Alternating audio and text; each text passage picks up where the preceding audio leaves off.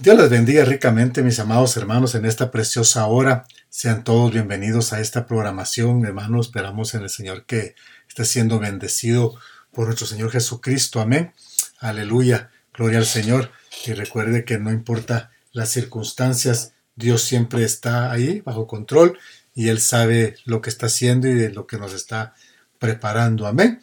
Aleluya. Si en caso eres nuevo y nos escuchas a través de YouTube, mi amado hermano, no olvides de suscribirte y presionar la, campanita para recibir notificación de cuando subimos nuevos mensajes. Amén. Aleluya. El propósito es para que seas bendecido, para que tu alma se goce. Amén. Y sea bendecido, que seas bendecido tú, así como es bendecida tu alma, que seas bendecido tú en todo. Amén. Aleluya. Gloria al Señor. Ah, yo quiero leer un texto el día de hoy antes de, comenzar con el tema, aunque el texto tiene que ver con el tema, y es en el capítulo 16 del libro de Marcos, versículo 15, y dice, id por todo el mundo y predicad el Evangelio a toda criatura. Amén, aleluya, el Señor añada bendición a su palabra. Solo quiero usar este texto como, como punta de lanza para el desarrollo del tema que vamos a estar tocando varios uh, varios textos, quizás hermanos, y esperando al Señor que nos dé el tiempo. Amén. Aleluya. El, domingo estuve hablando de la iglesia que evangeliza, pero no solo de la iglesia, sino también de, de la casa que evangeliza, porque no puede haber una sin la otra. Amén. No puede haber una iglesia evangelizadora si nosotros no somos capaces de poder transmitir el mensaje a los nuestros y alrededor de, nosotros, ¿verdad? Amén. Entonces, vuelvo a repetir, no puede haber una, una sin la otra, no puede haber una iglesia evangelizadora sin una casa evangelizadora. Aleluya. El, el Gadareno, que es el ejemplo claro que tenemos en las escrituras, el Gadareno al ser liberado, él quería seguir a Jesús, pero el Señor lo mandó a que primero fuera a los suyos y que les contara a cuán grandes cosas había hecho Dios con él. Pero lo interesante de este pasaje, hermano, es que él obedece a Jesús, pero al ir por el camino dice que fue publicando por toda la ciudad. O sea que en el camino a su casa, hermano, yo me imagino tal vez la gente lo detenía para ver quién, que si era él, hermano, o, no sé qué, pero él iba publicando por toda la ciudad lo que Dios había hecho en la vida de él. Ah, yo puedo entender que era imposible que nadie le preguntara nada. Era imposible. Porque tal vez lo acaban de ver unos cinco minutos antes, hermano, quizás, o diez minutos antes, hermano, todo endemoniado, ¿verdad? Entonces, hermano, era imposible que nadie estuviera con curiosidad. Amén. Lo veían y no daban crédito que fuera el mismo. Y eso es interesante y eso es algo que, nosotros pudiéramos a, ir viendo, porque, hermano, en la misma curiosidad que tenía la gente era imposible, hermano, que no le preguntaran, que no, que no miraran el cambio que llevaba. Sabían que era él, hermano, amén. Lo veían que era él, pero en su mente ellos no daban crédito, hermano, que algo, que algo así hubiese sucedido, ¿verdad? Haciendo un poco de recapitulación, hermano, del tema del domingo, yo decía que vivimos en un mundo que ha perdido su identidad y su camino. Amén. Y eh, ah, estamos en una iglesia que ha perdido su voz. Cuando me, refiero que estamos en una iglesia que ha perdido su voz, estoy hablando, hermano, ah, globalmente. Una iglesia que ha perdido su voz. Amén. Aleluya. ¿En qué forma? Hermano, en la forma del evangelismo, por ejemplo, que es el tema que estamos tocando el día de hoy.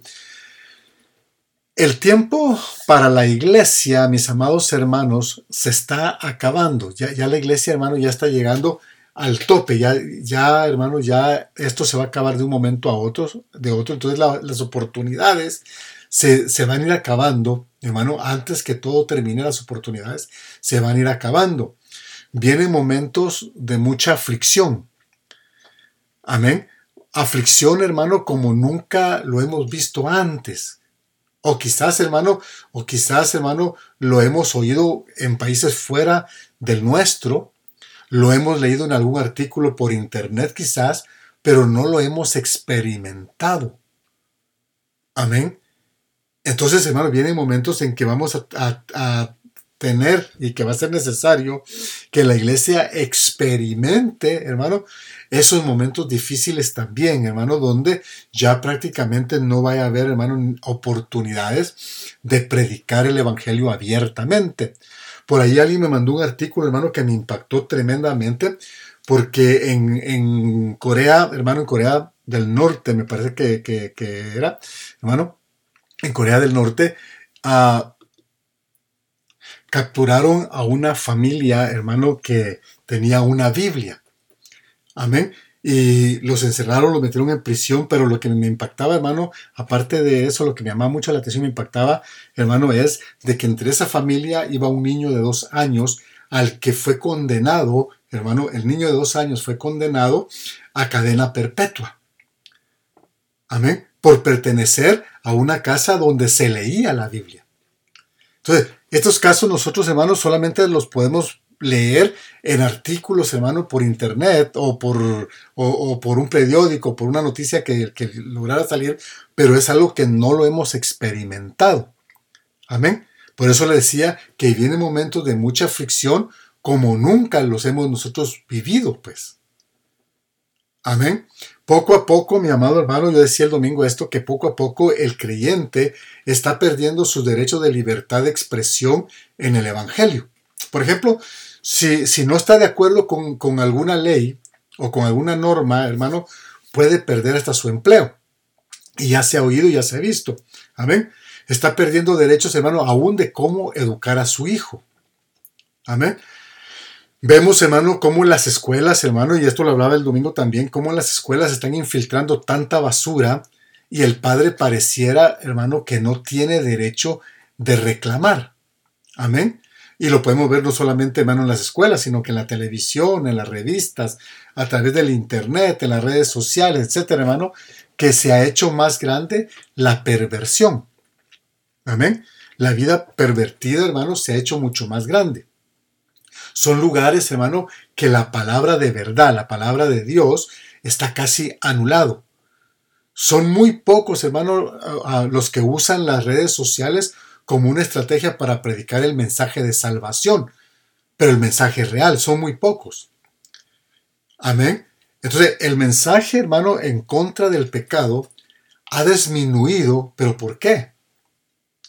Porque, hermano, porque hay temor de que la gente se vaya de las iglesias.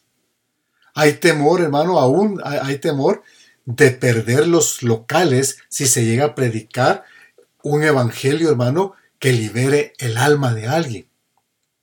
Amén. Y quizás pareciera, hermano, como que, como que fuera una exageración, pero la realidad es otra. Nosotros todavía vivimos, hermano, en un país, hermano, que entre comillas dice ser libre y que hay expresión de libertad, pero no nos permite que nosotros hablemos del Evangelio, por ejemplo, hermano, en una escuela, o que un hijo de nosotros hable del Evangelio en una escuela, pero sí le permite a la escuela que, le hable a nuestros hijos del pecado y de la perversión. Amén. Entonces, hermano, entonces ahí es donde el mundo a lo bueno le llama malo y a lo malo le llama bueno. Amén. A lo dulce le está llamando, hermano, le está llamando amargo.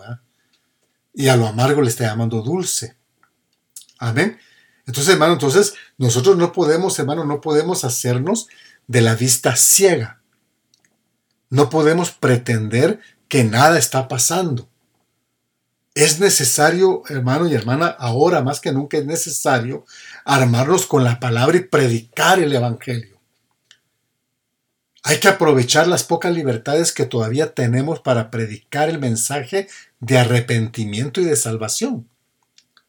No podemos desaprovechar, mis amados hermanos, las oportunidades que ya son muy pocas que nosotros tenemos para poder predicar este Evangelio un evangelio de salvación, un mensaje de paz, un mensaje de victoria, un mensaje de liberación. Ese era el, mensaje, hermano, que Jesucristo le predicaba, hermano, a las masas. Un mensaje, hermano, que los liberara, un mensaje que les diera victoria, un mensaje que les diera paz, un mensaje que les diera salvación eterna. Amén. En Marcos 16:15 leíamos, hermano, que, que el Señor antes de partir al cielo, hermano, daba ciertas indicaciones a sus discípulos. Primero les dice que vayan por todo el mundo, les está diciendo que salgan, que vayan por los caminos.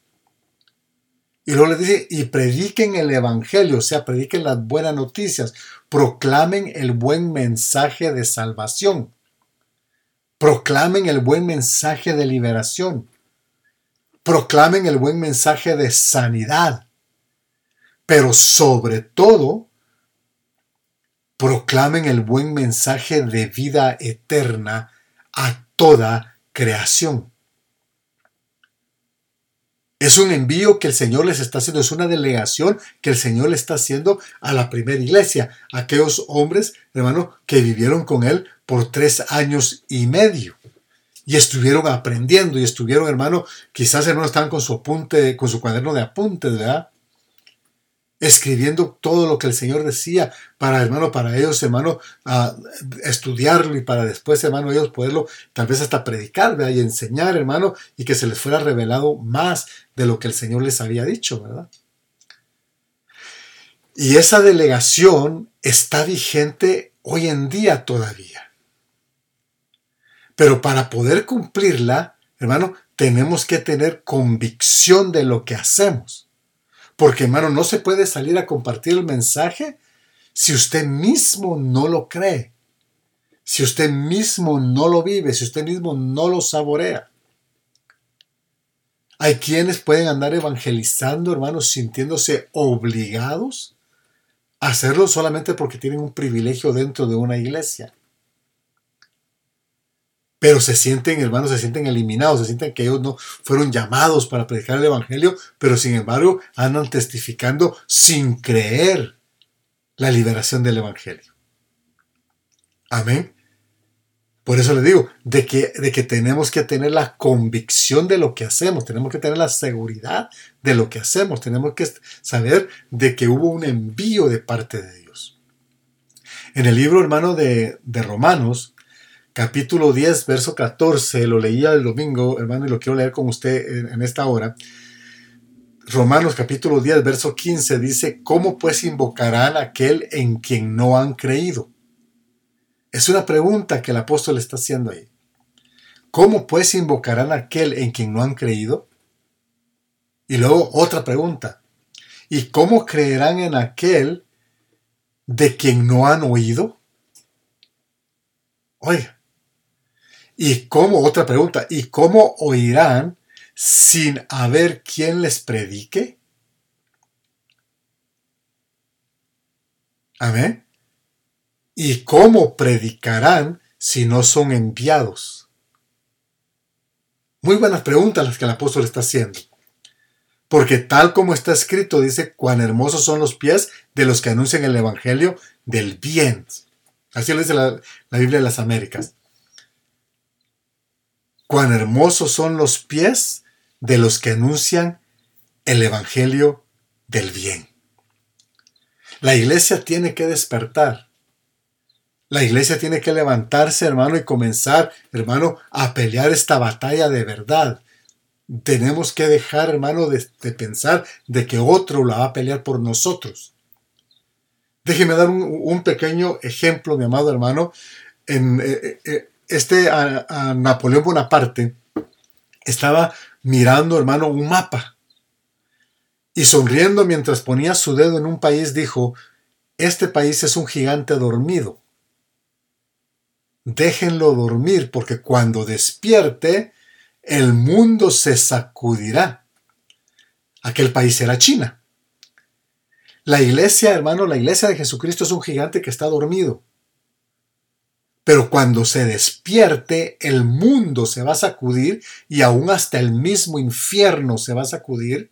Y eso lo sabe el diablo, hermano, que el Señor lo reprenda y sus demonios que el Señor los reprenda. Por eso atacan por todos lados, por eso te están atacando, hermano, tu mente, por eso tratan de atacar tu, economía, tu trabajo, a tus hijos, a al esposo, a la esposa. Hermano, atacan por todos lados. Si no es una cosa, es otra. Dicen en mi país, si no es colorado es rojo, ¿verdad? Que a, la, que a la larga viene siendo lo mismo, pues. Solo que en diferente intensidad, ¿verdad? Entonces, hermano, entonces, entonces, hermano, el enemigo ataca por todos lados porque él sabe que ya le falta poco para terminar, que ya le falta poco para ser destruido, que ya le falta poco para que el Señor hermano venga a recoger su remanente, mi amado hermano, y él sea destruido, sea enviado a donde fue preparado para él, y, hermano, y todos sus seguidores. Amén. Entonces, la iglesia, hermano, es un gigante dormido que tiene que despertar. Tenemos, hermano, que, despertar, hermano, pero tenemos que despertar según la palabra de Dios. Y entonces se va a sacudir no solamente el mundo, sino que aún hasta el, el, infierno mismo se va a sacudir. Amén. Si solo con el hecho, mi amado hermano, de que usted doble sus rodillas y caiga al suelo, hermano, ya está sacudiendo potestades ya las está destruyendo, ya las está enviando, hermano, de donde, de donde salieron. Ahora imagínese usted que la iglesia completa caiga de rodillas. Usted recordará el relato ahí en el libro de los Hechos, hermano, cuando estaba la, iglesia primitiva orando, hermano, orando por, por, un Pedro, y Pedro en la cárcel, hermano, estaba recibiendo la visitación, y los, hermano, y los cimientos y las cadenas estaban siendo, hermanos, sacudidas, y Pedro estaba siendo libre de aquella prisión. Ahora imagínese usted cuando verdaderamente la iglesia entre en un mismo sentir y se levante en contra de lo que es pecado verdaderamente. Y lo pueda sacar a patadas de, su casa, mi amado hermano, el pecado. Amén. Aleluya. Entonces, ah, entonces bueno, ahora mire, pues entonces, hermano, entonces, el diablo sabe eso, sus demonios saben eso. Y quieren atacarlo por todos lados a usted, mi amado hermano, y a mí. El pecado está creciendo, hermano, cada día más. Según la epístola de Santiago, cuando el pecado crece por completo conduce a la muerte. Amén. En Santiago 1.15, hermano, en la última parte del versículo dice, el, dice que el pecado cuando se deja crecer da a luz la muerte. Amén. Entonces, el pecado, el pecado, hermano, yo lo pongo como ejemplo, en, hermano, en, en la hierba maligna que sale en un jardín, ¿verdad? Jardín está precioso, pero cuando la hierba maligna sale, si la hierba maligna no se arranca de raíz, va a producir muerte a ese jardín. No importa qué tan pequeño o qué tan grande sea el jardín, media vez les haya salido alguna, hermano, alguna, alguna hierba maligna, va a matar plantas, va a matar flores, va a matar árboles, va a matar, hermano, todo y va a destruir ese jardín. Así mismo es el pecado. Amén.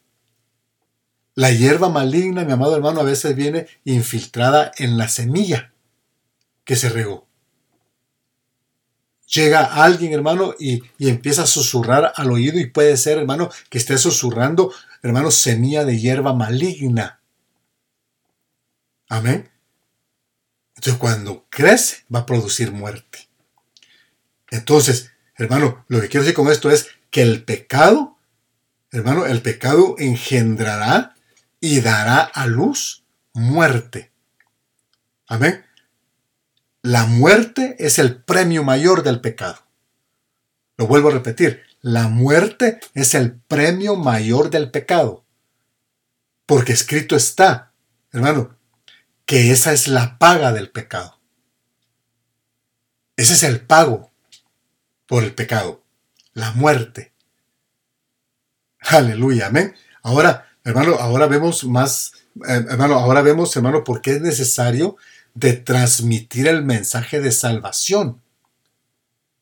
Ahora vemos, hermano, por qué es necesario transmitir el mensaje de salvación. Porque es necesario de que seamos, hermano, una casa que evangeliza y una iglesia que evangeliza. En Isaías 52, 7, hermano, que era el texto, hermano, que, que el libro de Romanos cita, dice, cuán hermosos son sobre los montes los pies del que trae alegres nuevas, del que anuncia la paz, del que trae nuevas del bien, del que publica salvación, del que dice acción, tu Dios reina. Estoy leyendo en la Reina, en la Reina Valera del 60. Amén. Lo vuelvo a leer. Isaías 52, 7 dice, cuán hermosos son sobre los montes los pies del que trae alegres nuevas, del que anuncia la paz, del que trae nuevas del bien, del que publica salvación y del que dice, tu Dios reina. Amados eh, hermanos, algunos escucharán las buenas nuevas y se negarán a someterse a la verdad que escuchó.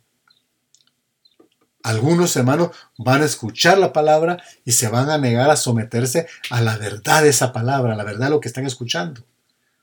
Por eso el profeta Isaías también dice, Señor, ¿quién lo creería jamás? Es una pregunta que está haciendo. Señor, ¿quién lo creería jamás?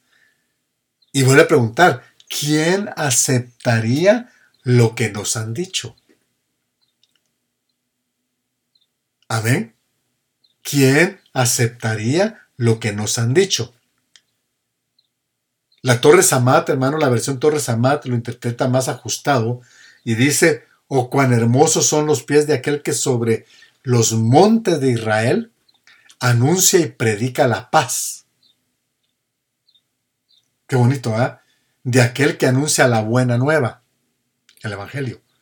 De aquel que pregona la salud, o sea, la salvación y dice acción, reinará luego el Dios tuyo. Y termina diciendo, y tú con él. Esa es una promesa que nosotros tenemos, es una, es, eh, es una promesa de bendición que a nosotros se nos ha dado, mi amado hermano, todo y cuando nos mantengamos en la palabra. Fieles a ella y, hermano, y que, y que mantengamos la fe de que el Cristo de la gloria no murió por gusto. Que Él no murió por gusto, que, hermano, que Él no murió por cualquiera. Amén. Él no murió por cualquiera. Leíamos, hermano, lo que, lo que dice Romanos, hermano, a, capítulo 10, verso 14, dice, pues ¿cómo invocará a aquel en quien no han creído? Y eso me llamó mucho la atención, hermano, porque, hermano, porque ¿cómo va a invocar, hermano, alguien el nombre de Jesucristo si no ha creído en él.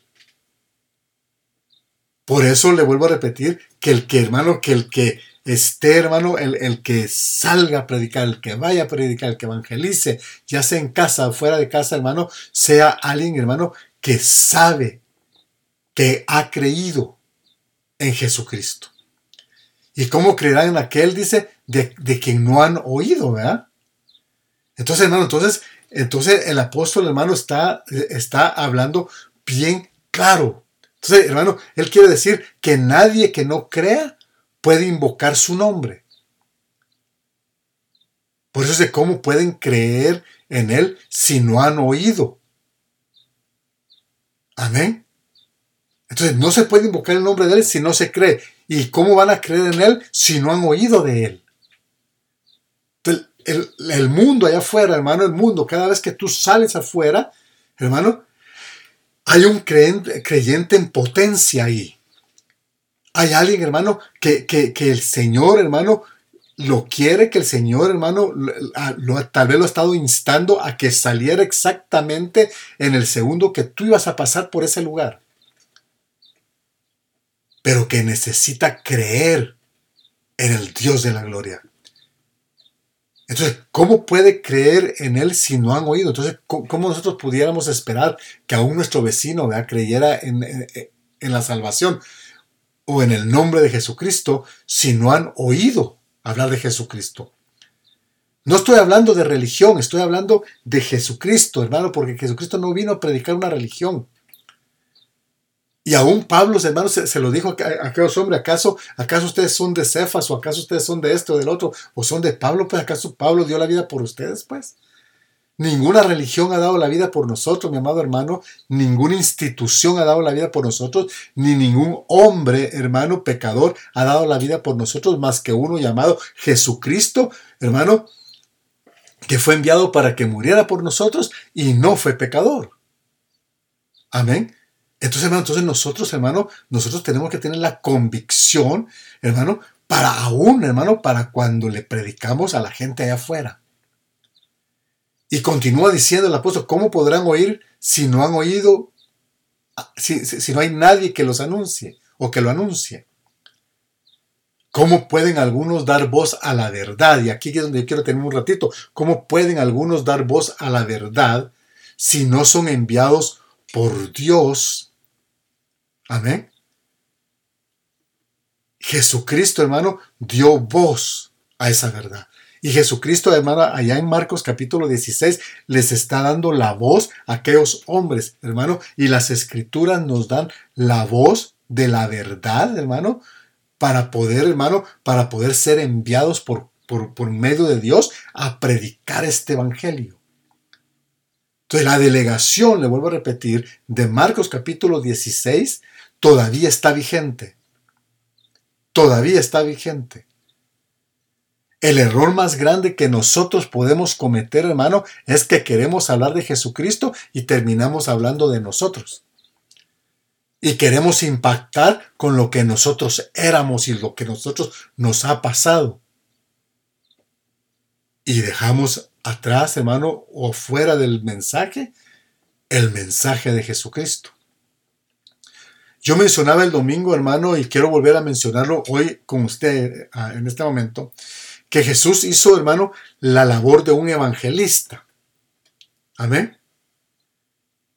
El Señor hizo la labor de un evangelista, hermano, de uno que podía dar voz a la verdad. Y no solo voz a la verdad, también voz a la vida. Porque Él era la verdad y, hermano, Él era y es la verdad. Él era y es la vida.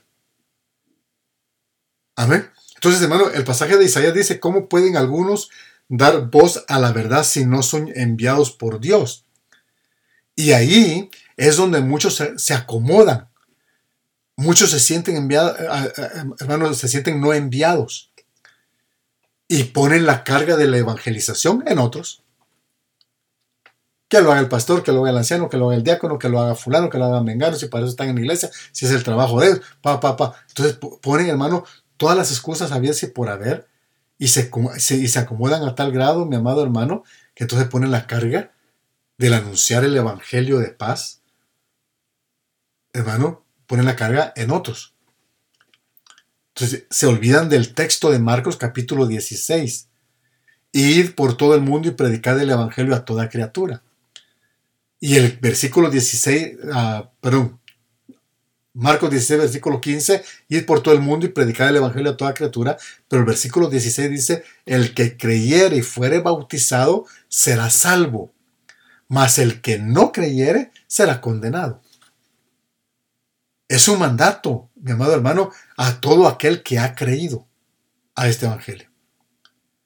Ahora, miremos a nuestro alrededor, hermano. El mundo está cambiando. Y está cambiando a pasos agigantados.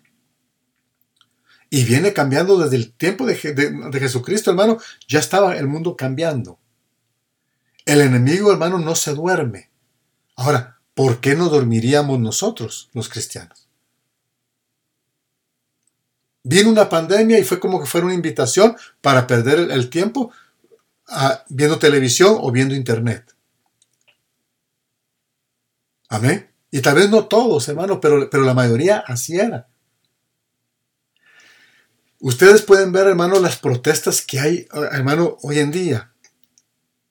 Pero, hermano, pero el pararse, el pararse con un rótulo a protestar, eso no ayuda de nada, hermano, y no ayuda para nada. Ah, pero si doblamos nuestras rodillas, cosas grandes van a suceder. Cosas grandes sucederán. Este mes de junio, por ejemplo, hermano, este mes de junio, eh, ah, lo, lo, lo, apartaron para que fuera el mes, hermano, el mes del, del del desfile de, del, orgullo gay. Amén. Y cuando, cuando yo miraba, hermano, en mi calendario, en el teléfono que, lo habían puesto, yo me hacía la pregunta, ¿en qué momento la compañía de teléfonos me llamó a mí para preguntarme si yo estaba de acuerdo con que ellos anunciaran, hermano, su, su desfile, hermano, en mi teléfono. Obviamente que nunca, nunca me llamaron.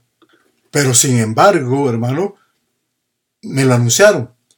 Entonces, ¿cuál era mi deber? ¿Cuál era mi trabajo? Doblar rodillas, hermano, y, poner este mes y bendecirlo, hermano, y quitarle toda maldición que el mundo le quiere, le, le quiere poner a los días que Dios creó. Amén. Amén. Entonces, hermano, entonces, entonces, nosotros, hermano, ellos están, hermano, orgullosos de su manera de vivir y el cristiano, hermano, no se siente, hermano, no se siente con esa carga de demostrar, hermano, que él también se siente orgulloso del padre que tiene.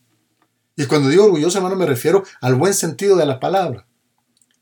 Entonces, el pararse con un rótulo, hermano, a protestar no ayuda de nada. No nos va a ayudar para nada. A lo contrario, mi amado hermano, va a haber gente que va a incitar, van a haber pleitos, van a haber ah, ah, pleitos de palabras, pleitos de golpes, hermano, y la palabra siempre va a quedar, hermano, va a quedar tirada a la basura. Pero si doblamos nuestras rodillas, cosas grandes van a suceder.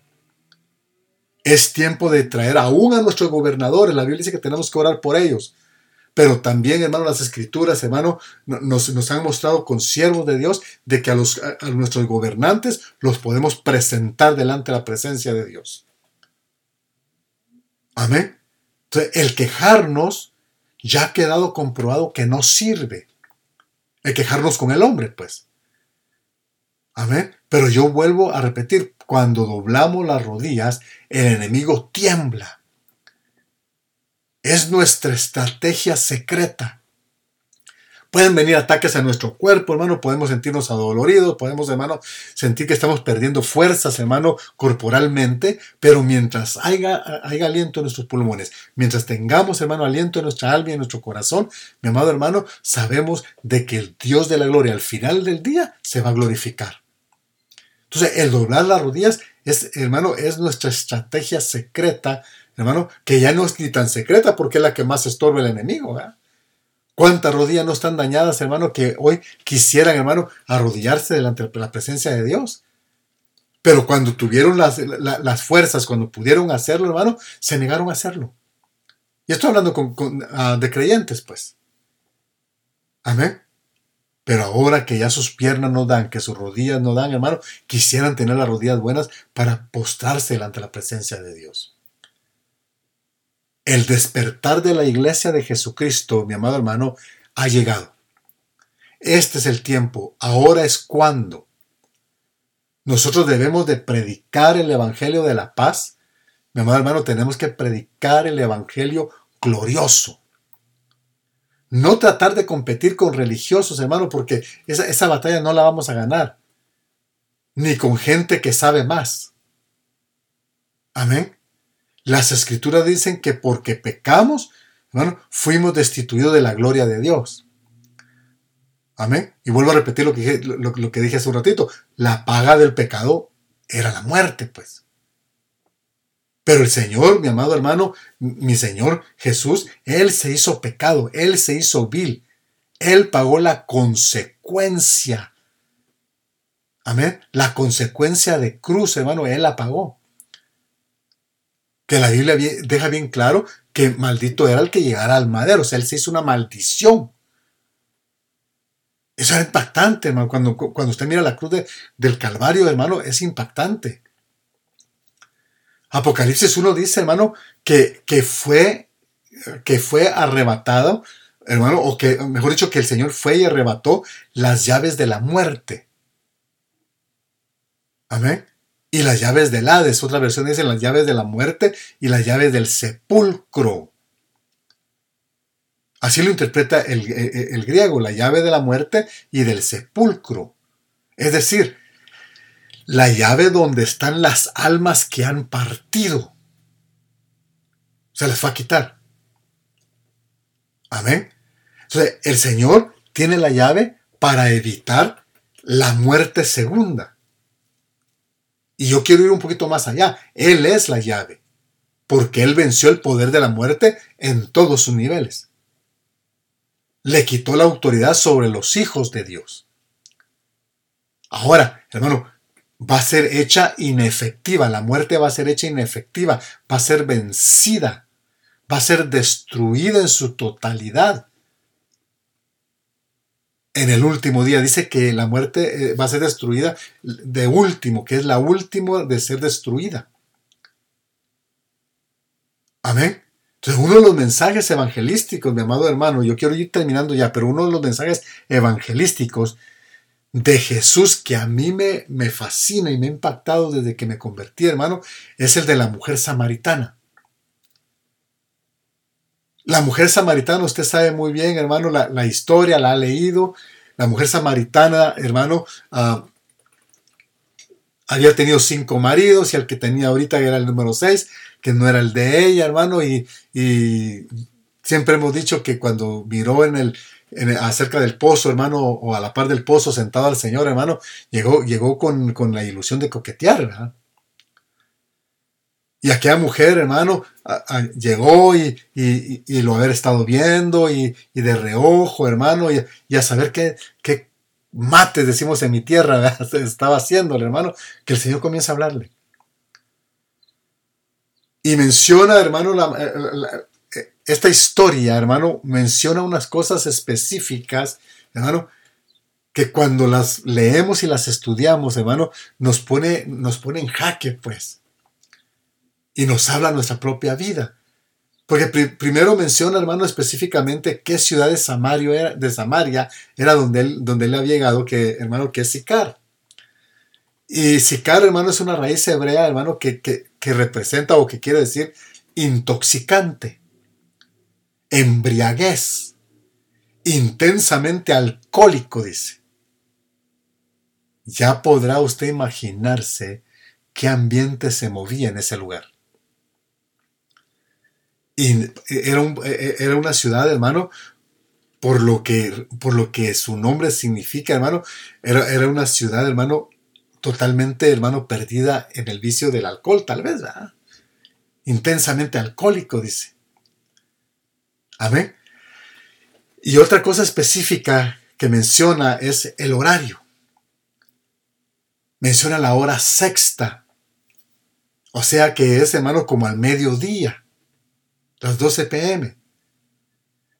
¿Y por qué era esta hora, hermano? ¿Y por qué menciona a esta hora? Porque esta mujer, hermano, a esta hora decidió salir a recoger agua al pozo para evitar encontrarse con otras personas que la consideraban a ella una contaminada por, su pecado, pues. ya le había volado el marido, hermano, a, a seis, ¿verdad? Y ya iba por el número siete, hermano, pero el número siete le salió, hermano, que era el Cristo bendito, mi amado hermano, que le llevó la, la palabra de salvación. Y me impacta que aquella mujer, después que recibe la palabra, después que sabe y entiende quién le está hablando, sale corriendo, sale huyendo, mi amado hermano, pero no huyendo del Señor, sino que de, de ella misma, de su carga, tira el cántaro por un lado, sale corriendo, llega a la ciudad y no busca a todos los moradores, busca a los hombres de la ciudad. ¿Por qué? Porque los hombres de la ciudad la conocían bien sabían quién era. Y sabían, hermano, sabían, hermano, que tal vez era una mujer que no mostraba sentimientos y no mostraba, hermano, ninguna situación, hermano, de arrepentimiento. Y al verla como la miraron, hermano, sabían que algo le había acontecido. Solo al verla y al oírla, sabían de que había tenido un encuentro diferente con alguien. Y salieron corriendo, hermano, a ver quién había hablado con esa mujer para que esa mujer estuviera con esa convicción hablando lo que estaba hablando. Amén. Entonces, hermano, entonces, entonces, hermano, cuando ella sale a las 12 del día, cuando ella sale, hermano, sintiéndose lo peor, a esa hora, cuando más consciente estaba ella, la encontró el Señor. Así como cuando más consciente estabas tú de quién eras, te encontró el Señor. Y así, cuando más consciente esté al que tú le vas a ir a hablar de la palabra, de su pecado, lo va a encontrar Cristo a través de la palabra que tú le vas a llevar. Amén. Aleluya. Hermano, como conclusión, hermano, ah, antes nosotros estábamos muertos en nuestros delitos y pecados. Amén. En Romanos capítulo 6, 22 también dice, hermano, mas ahora que habéis sido librados del pecado y hechos siervos de Dios, tenéis por fruto la santificación y como fin la vida eterna. Romanos 6, 22, leámoslo una, una vez más. Mas ahora que habéis sido librados del pecado, hechos siervos de Dios, tenéis por vuestro fruto la santificación y como fin la vida eterna. Eso es para, hermano, para darle una ofrenda, hermano, de palmas donde quiera que te encuentres al Señor, aleluya, sabiendo, mi amado hermano, que, que, que por haber, hermano, por haber sido librado del pecado y habernos hecho siervos de Dios, ahora tenemos un fruto llamado santificación, y hermano, y como fin de ese fruto es la vida eterna.